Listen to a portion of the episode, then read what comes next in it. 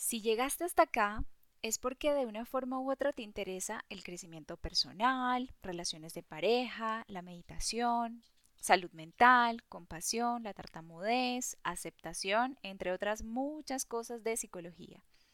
O solamente te interesó mi primer podcast. De todos modos, gracias. Gracias de verdad por estar y ser parte de esta nueva aventura que vas a compartir conmigo. En esta oportunidad te quiero hablar sobre la aceptación y concretamente cuatro pasos que son súper importantes que tengas en cuenta si quieres empezar a trabajar ciertas características o comportamientos con los que quizás mm, no te sientes muy a gusto. Estos cuatro puntos te los voy a contar a través de una historia de vida real, la mía. Seré simple, para poder explicarte cómo después de 30 años, sí, 30, estoy cómoda con mi habla y mal que bien aceptada con mi tartamudez. Punto número uno. Acepta que tienes algo que no te gusta y claramente afecta tu calidad de vida. En mi caso personal, darme cuenta de que no aceptaba la tartamudez, literalmente odiaba mi tartamudez. Hacía hasta lo imposible porque no se notara cuando era obvio, obvísimo, que todo el mundo lo veía o al menos sabía que algo raro pasaba en mi habla. El darme cuenta me hizo ver que necesitaba ayuda y urgente. No aceptaba la idea de que era una persona con tartamudez. Ese fue mi primer paso. Paso número dos. Identificar qué cosas estoy haciendo para no enfrentarla el darme cuenta de que estaba, de qué estaba haciendo para evitarla. En mi caso, yo no hablaba, yo no iba a fiestas, reuniones, yo no leía en público ni en privado, me enfermaba a propósito, era una excelente actriz y las consecuencias que me llevaba a esto, que fue alejarme de ciertas personas, no exponerme, y claramente eso con consecuencias de sentirme mal conmigo misma, etcétera. Y aquí, una vez que tú hayas identificado qué cosas estás haciendo para no enfrentar esto, hazte la siguiente pregunta. ¿Quiero seguir este mismo ritmo de vida? ¿Este mismo mm, como trato hacia mí mismo, mí misma? Si es no, no te preocupes. Quizás este no es tu momento de hacer un cambio, de pasar a la página siguiente ya, ya, llegará el momento de tu cambio.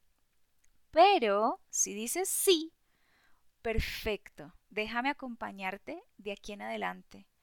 Y aquí es una pregunta que te quiero hacer. Si dices sí, ¿qué estás dispuesto, dispuesta a hacer para ver un cambio real de esta condición, de esta característica que quieres cambiar?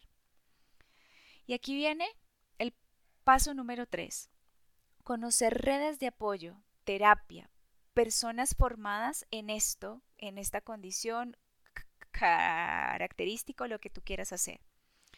En mi caso, una vez que empezó todo mi proceso de conocer personas enteradas en la, condición, o programas, o libros, videos, etc., empezó mi literal.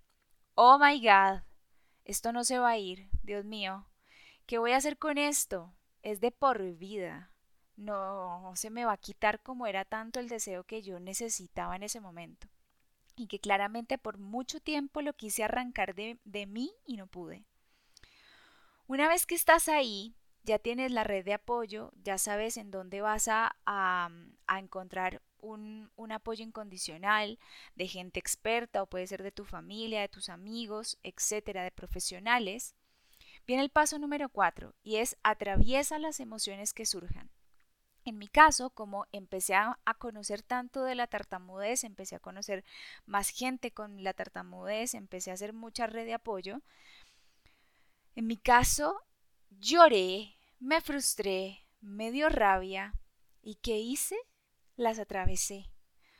Todas y cada una de las emociones que habían en ese momento. Claramente me tomó un tiempo, pero al final lo hice en compañía de mi familia, en compañía de mi psicóloga, en compañía de mucha gente y de claramente la gente que también estaba viviendo esa misma condición y que sentían y vivían lo que a mí también me pasaba.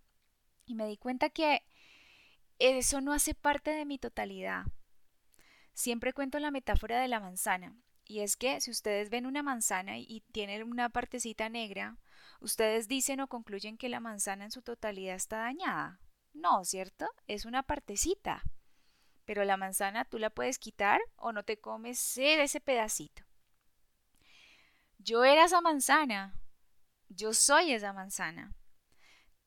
Tenía una partecita que no la veía muy sana, que no la aceptaba, pero no era esa partecita negra, yo era también una manzana entera que tenía otras cosas más. Entonces, una vez que comprendí eso, que lo trabajé, llegó la hora de la acción. Y aquí viene el último paso, que es el paso número 5. ¿Qué puedo hacer con esto? Arrancar el pedazo no puedo. Mm, lanzar la manzana a la basura, pues no quiero y no puedo. ¿Y ahora qué?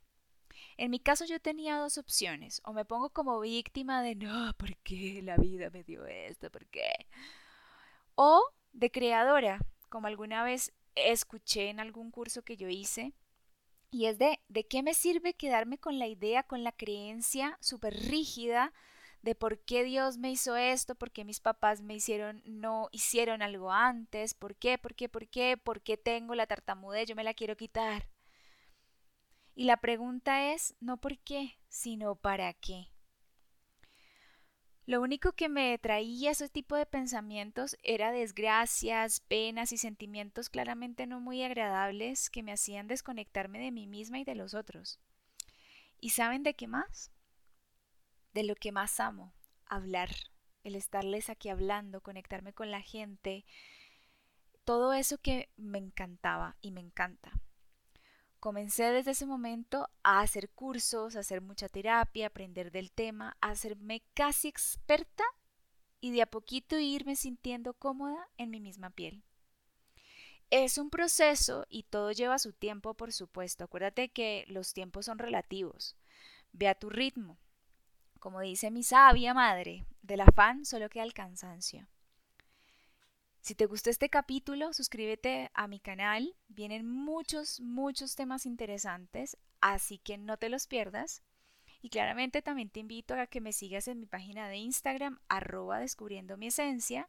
Y si te gusta el tema de la tartamudez, en Instagram también, arroba coacer.ttmz. Que tengas un hermoso, un hermoso día.